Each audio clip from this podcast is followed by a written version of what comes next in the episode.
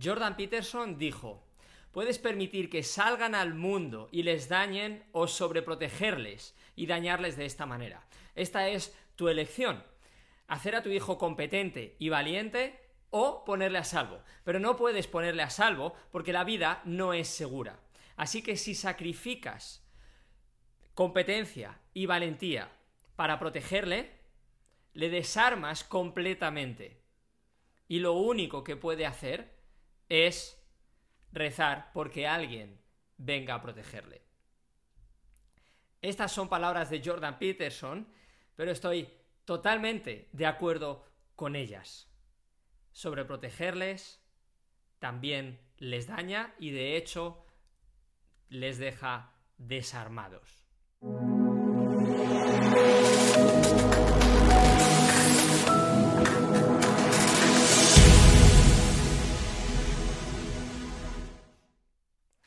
Soy Iñaki Hernán, coach educativo especializado en la adolescencia y quiero ayudarte en esta sesión a ver por qué eso de la sobreprotección, incluso muchas veces quitándole el sobre y simplemente querer protegerles, de hecho, lo que hace, sobre todo a largo plazo, es desprotegerles. Un boxeador en el ring se va a llevar golpes. Pero en el gimnasio, el gimnasio en realidad sería un lugar seguro. No tendría por qué llevarse golpes cuando está entrenando en el día a día. Podrían hacerlo de otra forma. Pero ¿qué es lo que pasa cuando un boxeador va a entrenar? Que se lleva golpes también en los entrenamientos. Porque si no lo hiciera, no iría preparado de verdad a un ring. Porque para aprender a esquivar, para aprender a bloquear, para aprender a recibir y encajar los golpes, tiene que entrenarlos en el día a día y es mucho, mucho mejor haberlos entrenado en el gimnasio, donde se pueden hacer pausas, donde se puede comentar, donde se puede ver qué es lo que está pasando y analizarlo más tranquilamente, que únicamente llevarse los golpes en el ring. Se supone que estás entrenando a tu hija o a tu hijo para enfrentarse a la vida y se va a enfrentar solo. El entrenador está con el boxeador en el gimnasio, pero en el ring está desde fuera y lo único que le puede dar es alguna pista, pero el único que está en el ring peleándose, llevándose los golpes, intentando evitarlos, es ese boxeador. El único que va a salir a la vida ahí fuera, el que va a enfrentarse a entrevistas de trabajo, a problemas de pareja, a situaciones con amigos, a viajes, a lo que sea que venga en su vida, es tu hijo o tu hija. Y en un momento dado podrá llamarte y pedirte consejo. Tú serás como ese entrenador que está fuera del ring y podrás decir algo, pero quien está ahí peleando será tu hijo o tu hija. Y pretendes prepararle para que llegue al ring de la vida sin callos en las manos, sin callos en los pies, sin haber sufrido, Intentamos que no sufran, pero eso es un error. Porque además, de hecho, es que simplemente va a sufrir sí o sí, no hay más, y cuando está en la adolescencia más todavía, porque en la adolescencia se sufre, en la adolescencia se está descubriendo a sí mismo, está explorando, todavía tiene muchísimas dudas, todavía le falta muchísima experiencia por adquirir, y va a sufrir, y de hecho el córtex prefrontal, de esto hablo mucho, eh, que es la zona del cerebro que permite, entre otras cosas, gestión emocional, todavía no está del todo desarrollada, con lo cual es más fácil que tenga emociones más locas, más intensas y que haya sufrimiento. Y es parte del juego, no vas a poder evitarlo. Juega con ese sufrimiento. Igual que ese entrenador de un boxeador juega cuando están entrenando y claro que le golpea, porque si no le golpease en los entrenamientos, el boxeador no aprendería a esquivar, no aprendería a bloquear esos golpes, no aprendería a encajarlos. Y tu hijo tu hija debe hacer lo mismo. Y si tú le ayudas entrenando en casa, mejor que mejor, porque la vida le va a golpear sí o sí. Da igual lo bueno que sea el boxeador, en el ring se va a llevar golpes, da igual lo bueno que sea tu hijo, en la vida se va a llevar golpes, enfermedades, eh, rupturas, eh, traiciones, lesiones. Hay un millón de cosas que van a suceder. Problemas económicos, etcétera, etcétera. Eso va a suceder. Si ya ha hecho callo por el camino, saldrá mejor preparado. Si le intentamos evitar todo el sufrimiento, saldrá, como decía Jordan Peterson, desarmado. Ahora, hay una cosa más. Y es que muchas veces, madres y padres, no solamente queremos evitarles sufrimiento, sino que acabamos queriendo esquivar los golpes por nuestros hijos. Pero tú no puedes esquivar ningún golpe, lo siento, por tu hijo o por tu hija. Yo soy instructor de capoeira, un arte marcial brasileño. Te aseguro que mi maestro jamás pudo esquivar un golpe que iba dirigido a mí. Él podía estar desde fuera haciendo así, pero el golpe no lo esquivaba. O lo esquivaba yo o me daba. Y tú con tu hijo te va a pasar exactamente lo mismo. No puedes esquivar los golpes por él o por ella. Y hay veces que lo intentamos, hay veces... Mira, para empezar, eh, tú, por tu experiencia, por tantas cosas, puedes ver ciertos peligros a mucha mayor distancia que tu hijo que tu hija. Y no solo eso, tu hijo está en esa adolescencia, con lo cual está en una etapa exploratoria. Eso quiere decir que incluso viendo los peligros, puede que ni siquiera quiera verlos. Incluso viendo los peligros, se va a enfrentar a ellos de todas formas.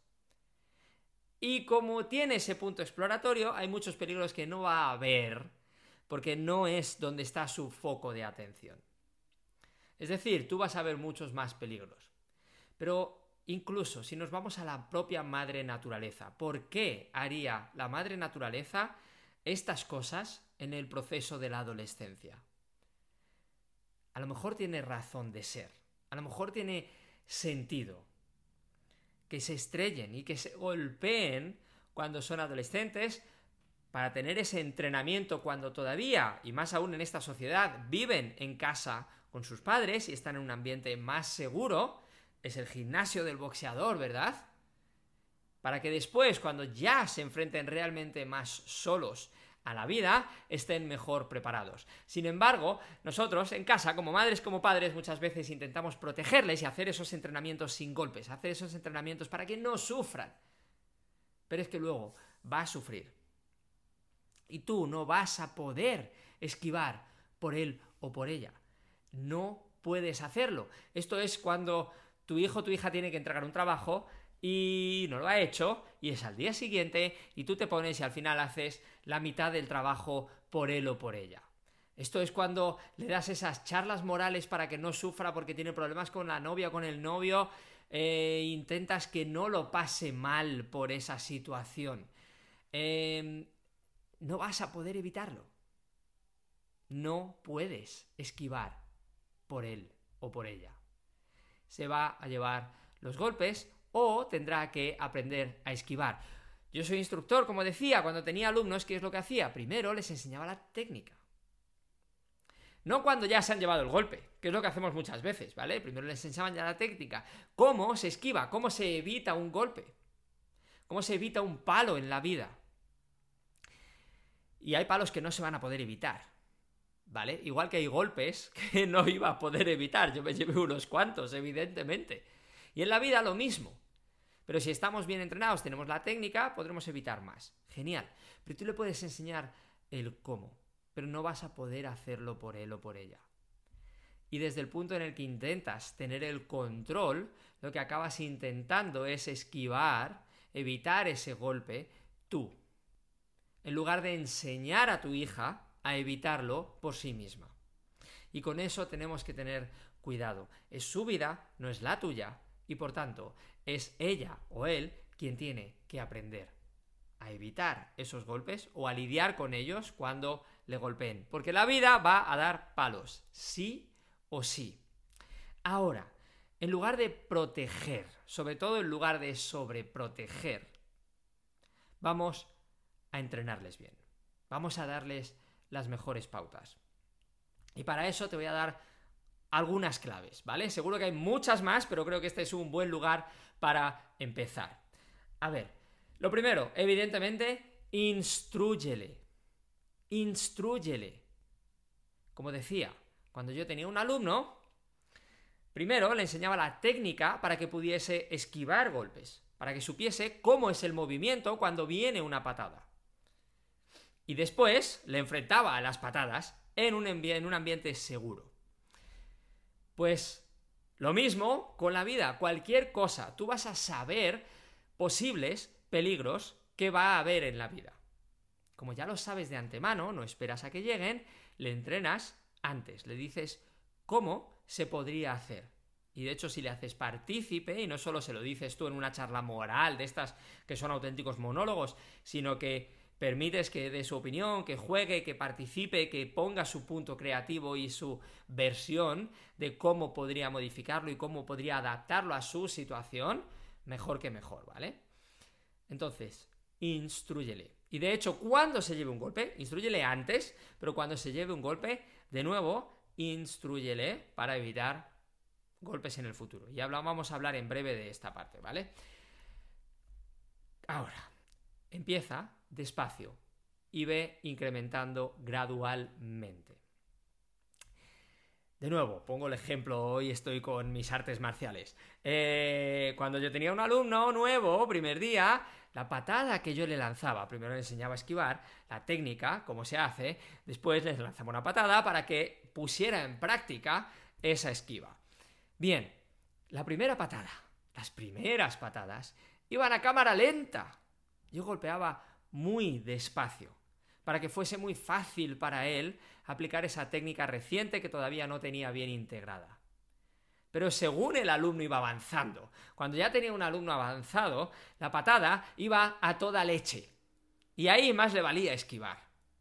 Yo lógicamente tenía algo de cuidado, pero la patada iba a toda leche. Ahí ya tenía que hacer la práctica como si fuera real. Y es lo mismo lo que vamos a tener que hacer con nuestros hijos. Pero de forma gradual. ¿Cuántas veces, hablando, por ejemplo, de tema estudios, ¿no? Para que tengas un ejemplo más tangible de tu hijo o de tu hija, en tema estudios, y veo a madres y padres que me dicen, no, ya le voy a dejar que lo haga solo, que se estrelle y fuera, porque estoy yo siempre encima y así a ver si se estrella y lo ve. Y entonces, ¡boom!, le soltamos de lleno. No, le podemos soltar en una asignatura. Oye, vete en esta asignatura, te buscas la vida. En esta asignatura depende de ti. Y poco a poco vamos soltando más. Le decimos, pero además no depende de ti esta asignatura ya está. Hemos visto, instruyele. Le dices cómo puede hacerlo por su cuenta. Le vas dando las pautas, permites que él juegue con eso y le sueltas poco a poco. Según va avanzando, según se va preparando, vas soltando más.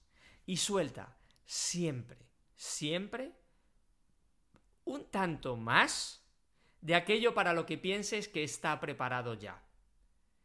Siempre suelta de forma que suponga un reto, que no sea tan fácil. Que pueda con ello, por lo menos en la mayoría de las veces, pero que no sea tan sencillo. ¿Vale? Esto es importantísimo ahora. Siguiente clave déjale decidir. Es su vida, son sus decisiones. Permite que las tome. Y si se equivoca, que aprenda del error y ayúdale a aprender del error. Pero si le evitas ese fallo, si le evitas, y esto es lo que intentamos muchas veces con esa sobreprotección, intentamos que evitar que se equivoque, evitar que sufra por ese error. Pero entonces no solo le evitas el fallo, sino que también le privas de la lección que podía haber aprendido. Y eso no nos conviene, porque se aprende mucho más de lo que nos pasa en primera persona que de las charlas morales que damos a nuestros hijos. ¿Vale? Eh, ¿Qué más tenemos? Siguiente clave. Sus conclusiones antes que las tuyas. Como decíamos, los golpes van a venir, se va a equivocar, va a fracasar, es parte del juego. Y cuando sucede, en lugar de ir tan rápido como vamos, madres y padres, a decirles qué es lo que ha pasado y qué es lo que debería pasar y qué es lo que tendría que haber hecho y qué es lo que va a hacer la próxima vez,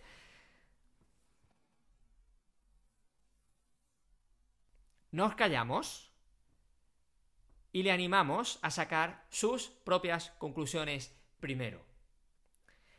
Que tu hija haga el análisis de qué es lo que ha salido mal. y de cómo podría hacerlo la próxima vez. Y una vez lo haga, es posible que se queden agujeros.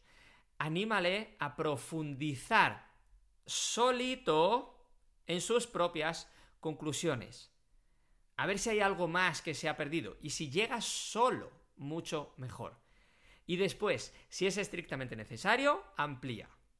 ¿Vale? Pero sus conclusiones antes. Siguiente clave.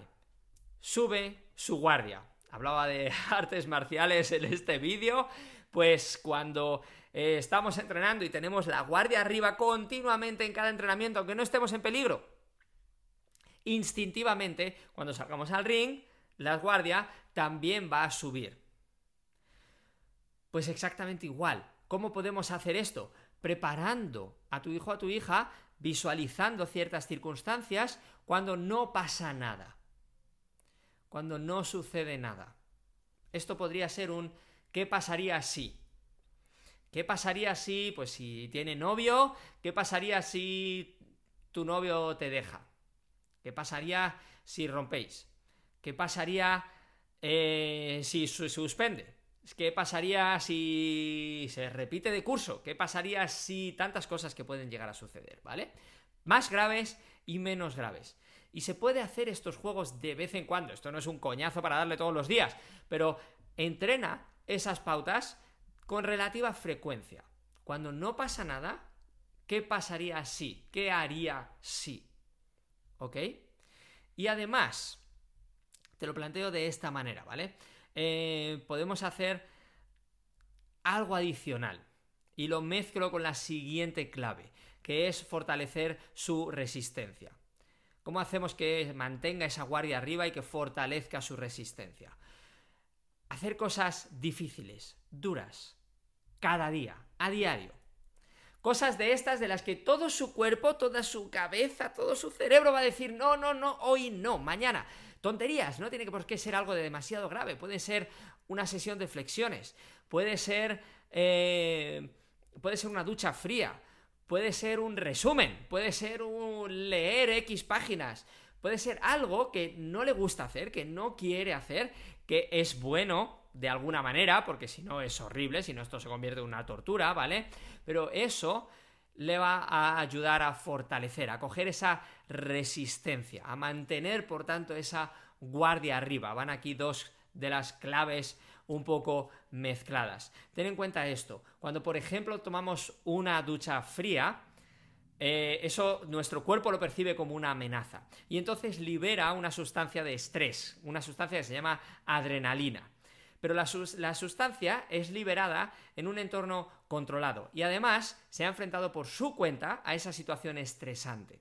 Por tanto, va a ser capaz más fácilmente de mantener la calma. La primera ducha fría te aseguro que no se mantiene la calma, pero en cuanto lo entrenamos un poco es mucho más fácil. Y entonces puede respirar tranquilo, puede mantener esa situación de relax mientras su cuerpo está lidiando con un químico que es la adrenalina que le levanta el estrés. ¿Qué es lo que sucede? La adrenalina es la misma en esa situación más controlada que cuando llega un problema real y se dispara la adrenalina en su cuerpo. ¿Qué es lo que ha hecho en ese día a día de enfrentarse a cosas difíciles? Su cuerpo se ha ido acostumbrando a lidiar con una subida de adrenalina manteniendo mayor calma y con mayor calma va a poder enfrentarse a cualquier problema muchísimo mejor. Así que esa es otra forma de mantener la guardia arriba y de fortalecer su resistencia.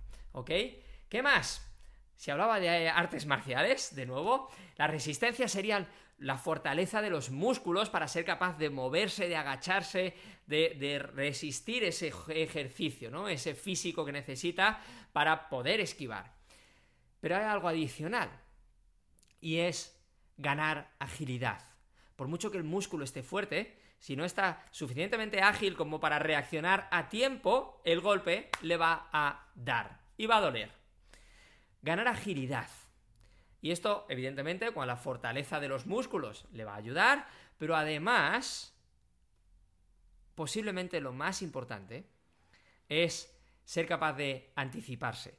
Es la visión del juego, del combate, de la vida en este caso. Y para eso, anticiparse. Esa es la palabra clave. Hacer análisis de la situación, de qué es lo que está pasando, de cómo se puede desenvolver, si empiezo el curso de esta manera, cómo puedo ir después, eh, si tengo una relación ahora mismo con mi pareja de esta forma, qué es lo que puede pasar con mis amigos, eh, si empiezo a coquetear con drogas, si cualquier situación que haya actual o potencial, anticiparse, entrenar sobre ella, ¿vale? Ganar agilidad. Y así será mucho más fácil que evite los golpes, no que, que evite los golpes, que los golpes ni siquiera lleguen a venir, ¿vale? Y eso es mucho mejor todavía. ¿Ok? Y por último, la última clave que quiero darte hoy. Déjale soñar. Déjale soñar. Padres, madres, profesores. ¿Cuántas veces, por ejemplo, vemos a una alumna que no está yendo bien, con 13 años, 14 años, me da exactamente igual, 12 años, 15, 17, me da igual, que no está yendo bien y se le dice la maldita frase esta de, ah, tú con bachillerato no vas a poder, mejor evítate el bachillerato, evítate ese sufrimiento. Y ese profesor, esa madre, ese padre, está diciéndole eso a su propio hijo para protegerle de un sufrimiento futuro. Perdón, de un posible sufrimiento futuro, porque ninguno tenemos una bola de cristal y sabemos a ciencia cierta qué es lo que va a pasar. Intentamos protegerle de un supuesto sufrimiento futuro. Pero en realidad, ¿de qué le estamos protegiendo? ¿Qué es lo que va a pasar?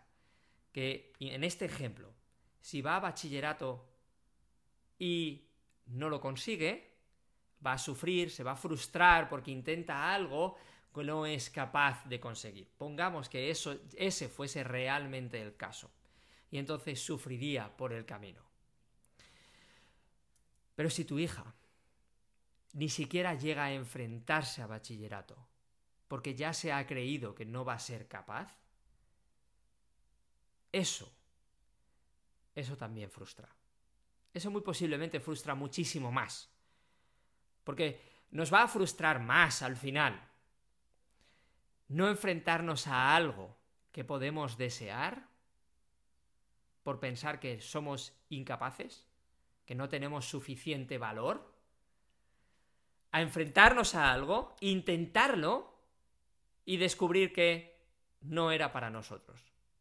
Por falta de capacidad o porque no nos interesa suficiente.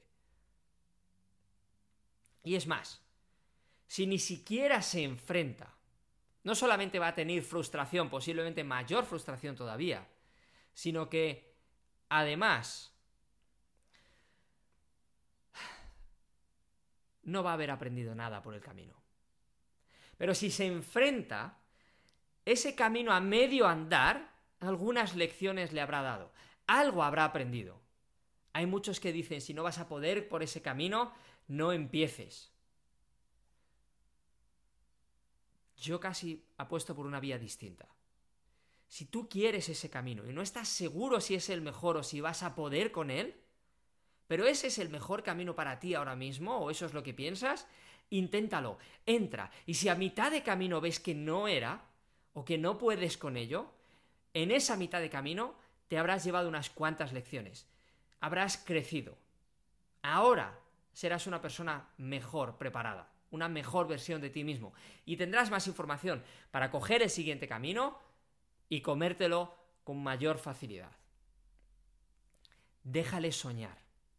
Se alcance el sueño o no se alcance el sueño pero nunca subestimes la capacidad de crecimiento que tiene una persona cuando persigue un sueño. Vamos a dejar de frustrar sueños. Permítele que sueñe. Y si es un sueño muy arriesgado, es decir, quiero ser futbolista, quiero ser eh, youtuber, quiero ser cosas así que dices muchos lo intentan, pero pocos lo consiguen, y esto en realidad ocurre con muchas cosas, pero pongo esos dos ejemplos por, eh, por poner algo, eh, vale, ten un plan B. Yo tengo unos amigos que querían ser músicos, querían ganarse la vida cantando y ser, pues, pues, hiper famosos. Y su madre les dijo, perfecto, toda la apuesta en la música, pero vais a acabar los estudios. Y vais a tener por lo menos ahí un remanente, algo seguro de lo que poder tirar si la música falla. Eso me parece bien. Pero esa madre jamás cortó el sueño de sus hijos de ganarse la vida con la música. Y de hecho llegaron bastante y consiguieron bastante con la música. No se hicieron ni por famosos, por lo menos no todavía, pero consiguieron muchas cosas. Gracias a que tuvieron ese apoyo. Así que déjales soñar. ¿Ok? Con esto te dejo y nos veremos en la próxima. Ya sabes, dale a la campanita, suscríbete si estás en YouTube, en el podcast, lo que sea. Y nos vemos en la siguiente. Chao, chao.